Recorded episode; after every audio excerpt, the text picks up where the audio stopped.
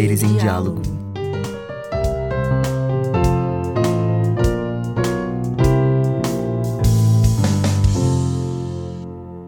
Olá, eu sou a petiana Aline Reinhardt e hoje vou ler o conto O Dia em que Explodiu uma Bata-Bata, de Mia Couto. De repente, o boi explodiu. Rebentou sem um mu. No capim em volta choveram pedaços e fatias, grão e folhas de boi. A carne eram já borboletas vermelhas. Os ossos eram moedas espalhadas. Os chifres ficaram num qualquer ramo, balouçando a imitar a vida, no invisível do vento. O espanto não cabia em Azarias, o pequeno pastor. Ainda um instante ele admirava o grande boi malhado, chamado de Mabata-Bata. O bicho pastava mais vagaroso que a preguiça. Era o maior da manada, régulo da chifraria, e estava destinado como prenda de lobolo do tio Raul, dono da criação. Azarias trabalhava para ele desde que era órfão. Despegava antes da luz para que os bois comessem o cacimbo das primeiras horas. Olhou a desgraça, o boi poeirado, eco de silêncio, sombra de nada. Deve ser foi um relâmpago, pensou. Mas relâmpago não podia. O céu estava liso, azul, sem mancha. De onde saíra o raio? Ou foi a terra que relampejou? Interrogou o horizonte por cima das árvores. Talvez o ninlate, a ave do relâmpago, ainda rodasse os céus. Apontou os olhos na montanha em frente. A morada do Nindlati era ali, onde se juntos os todos rios para nascerem, para nascerem da mesma vontade da água. O Nindlati vive nas suas quatro cores escondidas e só se destapa quando as nuvens rugem na rouquidão do céu. É então que o Nindlati sobe aos céus enlouquecido. Nas alturas se veste de chamas e lança seu vôo incendiado sobre os seres da terra. Às vezes, atira-se no chão, buracando-o. Fica na cova e ali deita a sua urina. Uma vez foi preciso chamar as ciências do velho feiticeiro para escovar aquele ninho e retirar os ácidos depósitos. Talvez uma bata-bata pisara numa réstia maligna no, do Nidlati. Mas quem podia acreditar? O tio não. Havia de querer ver o boi falecido, ao menos ser apresentada uma prova do desastre. Já conhecia bois relampejados. Ficavam corpos queimados, cinzas arrumadas a lembrar o corpo. O fogo mastiga, não engole de uma só vez, conforme sucedeu-se. Reparou em volta. Os outros bois assustados espalharam-se pelo mato.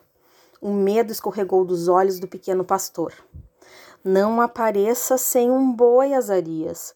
Só digo, é melhor nem apareceres. A ameaça do tio soprava-lhe os ouvidos. Aquela angústia comia-lhe o ar todo. Que podia fazer? Os pensamentos corriam-lhe como sombras, mas não encontravam saídas.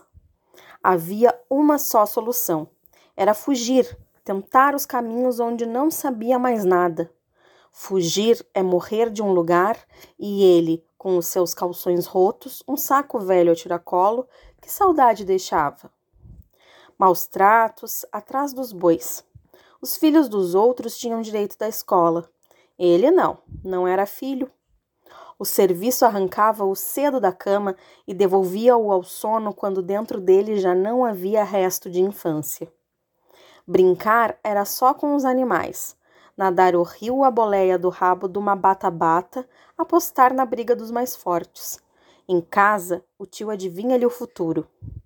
Este, da maneira que vive misturado com a criação, há de casar-se com uma vaca.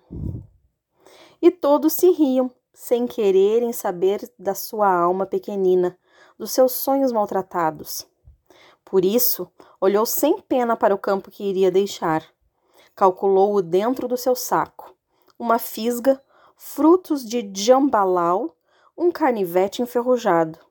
Tampouco não pode deixar saudade. Partiu na direção do rio. Sentia que não fugia. Estava apenas a começar o seu caminho.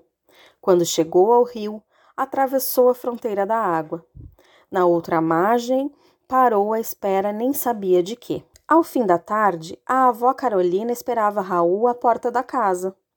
Quando chegou, ela disparou a aflição. Essas horas e o Azarias ainda não chegou com os bois. O quê? Esse malandro vai apanhar muito bem quando chegar. Não é que aconteceu uma coisa, Raul? Tenho medo, esses bandidos. Aconteceu brincadeira dele, mais nada. Sentaram na esteira e jantaram. Falaram das coisas do lobolo, preparação do casamento.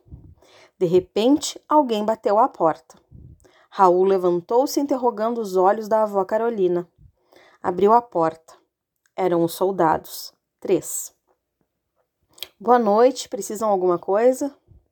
Boa noite, viemos comunicar o acontecimento. Rebentou uma mina esta tarde. Foi um boi que pisou. Agora esse boi pertencia daqui. Outro soldado acrescentou: Queremos saber onde está o pastor dele. O pastor estamos à espera, respondeu Raul. E vociferou: Malditos bandos! Quando chegar, queremos falar com ele, saber como foi sucedido. É bom ninguém sair na parte da montanha. Os bandidos andaram espalhar minas desse lado. Despediram. Raul ficou, rodando a volta das suas perguntas. Esse sacana do Arzarias onde foi? E os outros bois andariam espalhados por aí? Avó, eu não posso ficar assim. Tenho de ir ver onde está esse malandro. Deve ser, talvez, deixou a manada afugentar-se. É preciso juntar os bois enquanto é cedo. Não podes, Raul. Olha os soldados o que disseram. É perigoso. Mas ele desouviu e meteu-se pela noite. Mato tem subúrbio? Tem. É onde o Azarias conduziu os animais. Raul, rasgando-se nas micaias, aceitou a ciência do miúdo. Ninguém competia com ele na sabedoria da terra. Calculou que o pequeno pastor escolhera refugiar-se no vale. Chegou ao rio e subiu as grandes pedras. A voz superior ordenou: Azarias, volta! Azarias! Só o rio respondia, desenterrando a sua voz corredeira. Nada em toda a volta, mas ele adivinhava a presença oculta do sobrinho. Apareças lá, não tenhas medo, não vou te bater, juro. Jurava mentiras. Não ia bater, ia matar-lhe de porrada, quando acabasse de juntar os bois. No enquanto escolheu sentar, estátua de escuro, os olhos habituados à penumbra desembarcaram na outra margem. De repente, escutou passos no mato. Ficou alerta. Azarias? Não era. Chegou-lhe a voz de Carolina. Sou eu, Raul. Maldita velha, que vinha ali fazer? Trapalhar só. Ainda pisava na mina, rebentava-se e pior, estourava com ela também. Volta em casa, avó, o Azarias vai negar de ouvir quando chamares. A mim há de ouvir. E aplicou sua confiança, chamando o pastor por trás das sombras. Uma silhueta deu aparecimento. És tu, Azarias. Volta comigo, vamos para casa. Não quero, vou fugir. O Raul foi descendo, gatinhoso, pronto para saltar e agarrar as goelas do sobrinho. Vais fugir para onde, meu filho? Não tenho onde, avó. Esse gajo vai voltar nem que eu lhe chamboqueie até partir-se dos bocados. Precipitou-se a voz rasteira de Raul. Cala-te, Raul. Na tua vida nem sabes da miséria. E voltando-se para o pastor. Anda, meu filho, só vens comigo. Não tens culpa do boi que morreu. Anda ajudar o teu tio juntar os animais. Não é preciso.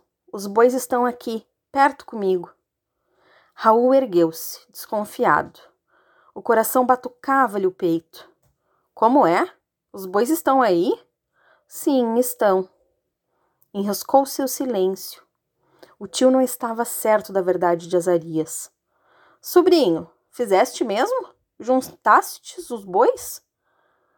A avó sorria pensando no fim das brigas daqueles dois. Prometeu um prêmio e pediu ao miúdo que escolhesse. O teu tio está muito satisfeito. Escolhe. Há de respeitar o teu pedido. Raul achou melhor concordar com tudo naquele momento. Depois, emendaria as ilusões do rapaz e voltariam às obrigações do serviço das pastagens. Fala lá o seu pedido. Tio, próximo ano posso ir na escola? Já adivinhava. Nem pensar. Autorizar a escola era ficar sem guia para os bois. Mas o momento pedia fingimento, e ele falou de costas para o pensamento. Vais, vais. É verdade, tio. Quantas bocas tenho, afinal? Posso continuar a ajudar nos bois. A escola só frequentamos da parte de tarde. Está certo, mas tudo isso falamos depois. Anda lá daqui. O pequeno pastor saiu da sombra e correu o areal onde o rio dava passagem. De súbito, deflagrou um clarão. Parecia o meio-dia da noite. O pequeno pastor engoliu aquele todo vermelho. Era o grito do fogo estourando. Nas migalhas da noite viu descer o Nindlati, a ave do relâmpago. Quis gritar: Vens pousar quem, Nindlati? Mas nada não falou. Não era o rio que afundava suas palavras. Era um fruto vazando de ouvidos, dores e cores. Em volta tudo fechava. Mesmo o rio suicidava sua água. O mundo embrulhava o chão nos fumos brancos. Vens pousar a avó, coitada, tão boa? Ou preferes no tio, afinal das contas, arrependido e promete como o pai verdadeiro que morreu-me? E antes que a ave do fogo se decidisse, Azarias correu e abraçou-a na viagem de sua chama.